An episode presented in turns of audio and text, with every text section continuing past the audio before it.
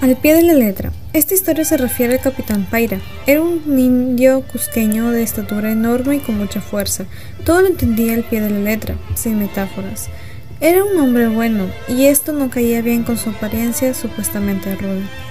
Ascendió a capitán y por más procesos que realizó no subió de cargo para ser jefe. De igual forma, él hacía su trabajo contento.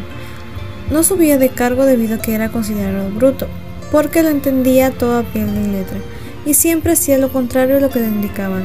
El teniente Salaberry tenía de hombre de confianza a Paira, porque era leal y valiente.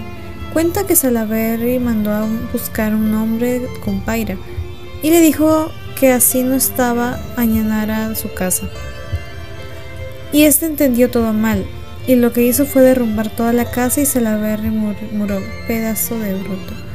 Salaberry tenía un asistente que era muy bandido, siempre hacía de las suyas y tenía que mandarlo al calabozo. Un día colmó la paciencia de Salaberry y este mandó a Paira para fusilarlo entre dos luces. Luego de media hora, Paira le dijo que ya lo había fusilado.